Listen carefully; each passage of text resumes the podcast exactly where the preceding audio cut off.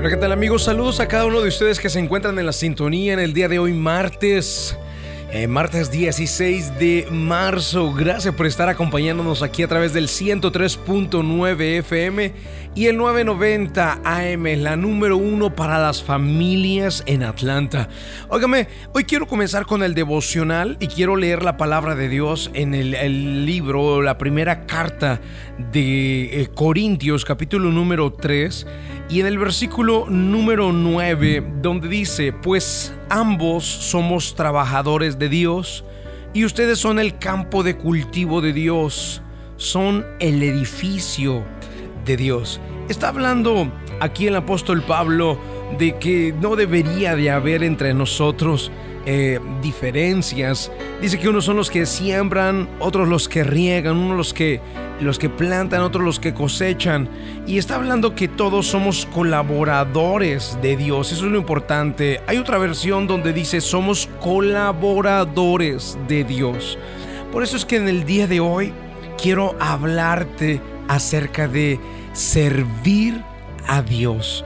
Es de verdad maravilloso cuando dejamos de trabajar para Dios y comenzamos a trabajar juntamente con Dios. Mira, yo soy un pastor ya por 14 eh, años.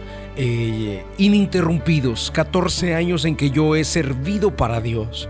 Y en algún punto, muy al principio, te podría decir que yo trabajaba para Dios.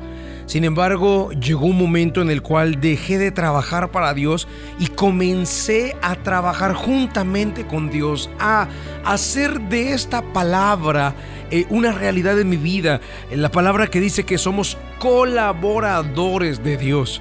Entonces, en algún punto, momento de mi vida, muy al principio, veía a Dios como el jefe, como el director de la empresa, como el director de la compañía, el que, el que daba órdenes, el que pedía que se hicieran ciertas cosas. Lo miraba yo como el, el dueño, el director ejecutivo de la compañía y tenía que obedecerle, tenía que entregarle resultados. Entonces, trabajar para Dios si bien es cierto, es algo grato, lindo, agradable, trabajar juntamente con Dios es lo mejor. Entonces no es lo mismo trabajar para Dios que trabajar juntamente con Dios. Antes cuando trabajaba para él yo sentía que él tenía su oficina, ¿no? Allá su trono y que yo tenía eh, mi territorio o mi propia oficina o mi propio este, espacio donde yo trabajaba. Eh, podía eh, contactarlo cuantas veces quisiera, claro, porque yo tenía acceso allá a su oficina. Siempre estaba disponible mediante una llamada o mediante un, un mensaje de texto, WhatsApp, así es como yo me manejo con Dios. Hey Señor, mira, porque hoy, hoy las comunicaciones son así, ¿no? Hey Señor, mira, está pasando esto, está pasando aquello, este necesito de tu ayuda, necesito que se abra esta puerta, necesito que este contrato se abra, este, que se dé este plan, este proyecto que, que, que quisiera alcanzar, que quisiera lograr. Yo lo veía a él como, como un jefe. Y sabes, en algún momento llegué a dejarlo de ver como jefe y empecé a verlo como o a verme como colaborador, porque la primera carta de Corintios capítulo 13 versículo 9 dice que somos colaboradores de Dios. Cuando empecé a verlo como colaborador, empecé a quitar las cargas de encima. Yo me ponía cargas porque tenía que cumplir, porque tenía que responder. En alguna ocasión, en algún momento, alguien me preguntó y me dijo, pastor, ¿y cómo vamos a hacer para pagar el edificio? ¿Cómo vamos a hacer para pagar la iglesia? Te voy a contar una anécdota, amigo, que me estás escuchando. Eh, cada mes de octubre, primero de octubre, nosotros teníamos que pagar la cantidad de 100 mil dólares. 100 mil dólares teníamos que pagar nosotros para poder terminar la deuda de la iglesia porque la estábamos comprando eh, financiada por la misma dueña y no por un banco. El, lapso era para pagarlo en cinco años, pero eh, sobrenaturalmente lo pagamos en solamente tres años y medio. ¿Cómo lo hicimos? Entendí una cosa. Yo soy colaborador de Dios. Y un día me preguntaban a algunas personas y me decían, y pastor, ya se viene el primero de octubre no hay dinero. ¿Cómo vamos a hacer para pagarlo? Me acuerdo haber respondido a esa pregunta y les dije, eso no es mi problema. no es mía la obra, no es mía la iglesia. Ese es problema de Dios. Él verá cómo lo resuelve, Él verá cómo le hace. Pero antes cuando lo veía a Él como un jefe y yo un trabajador de Él, entonces me cargaba. Entonces yo tenía que resolver, entonces yo tenía que buscar los medios, las formas y me sentía presionado, cargado. Hasta que dije, no, yo no, no es mía la obra, no soy yo el que la lleva, es Dios y yo soy colaborador nada más de Él. Él se encarga de cuidar su obra. Y entonces yo, Señor, hay que pagar. Son 100 mil dólares que se necesitan. Así que lo que me pidas que haga y lo que quieras o esperes de mí, aquí estoy disponible. Es tuya la responsabilidad, es tuya la obra, eres tú el que cuidas la obra. Así que eh, lo que necesites de mí, aquí estoy. Y amigos, nunca Dios nos soltó, nunca dejó de sorprendernos. Cuando lo empiezas a ver y verte a ti como colaborador de Él y no como el trabajador o como el jefe, que Él es el jefe y tú el trabajador, entonces las cargas se te van a quitar de encima.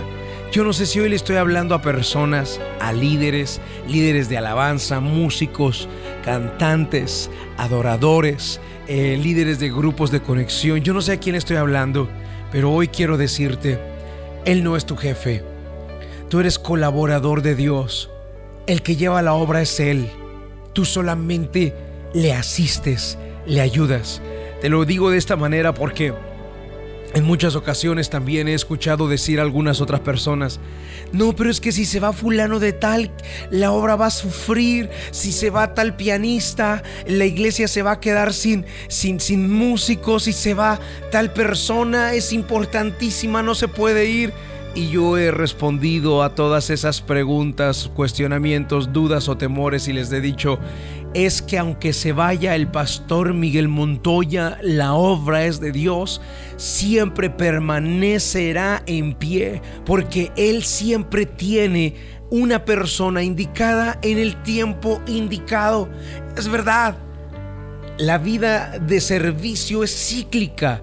Hay personas que algunas ocasiones o alguna temporada están sirviendo y alguna temporada dejaron de servir y ya no sé, se cansaron, eh, no, no, no, no atendieron al llamado, no le pusieron pasión, no encontraron en Dios el vacío que ellos trataban de llenar de otra manera.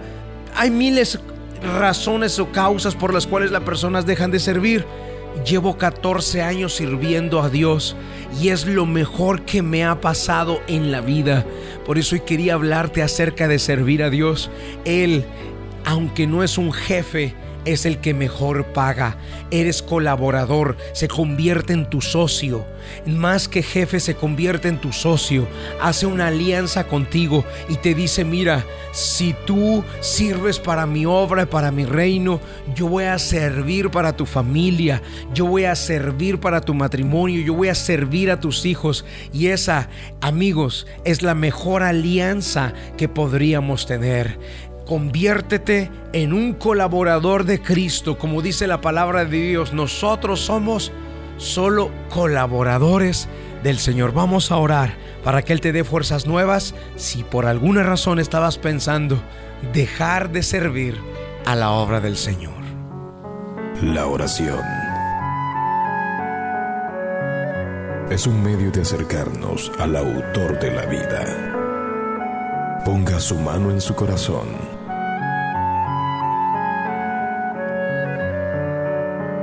es momento de hacer oración. Vamos a hablar con Dios.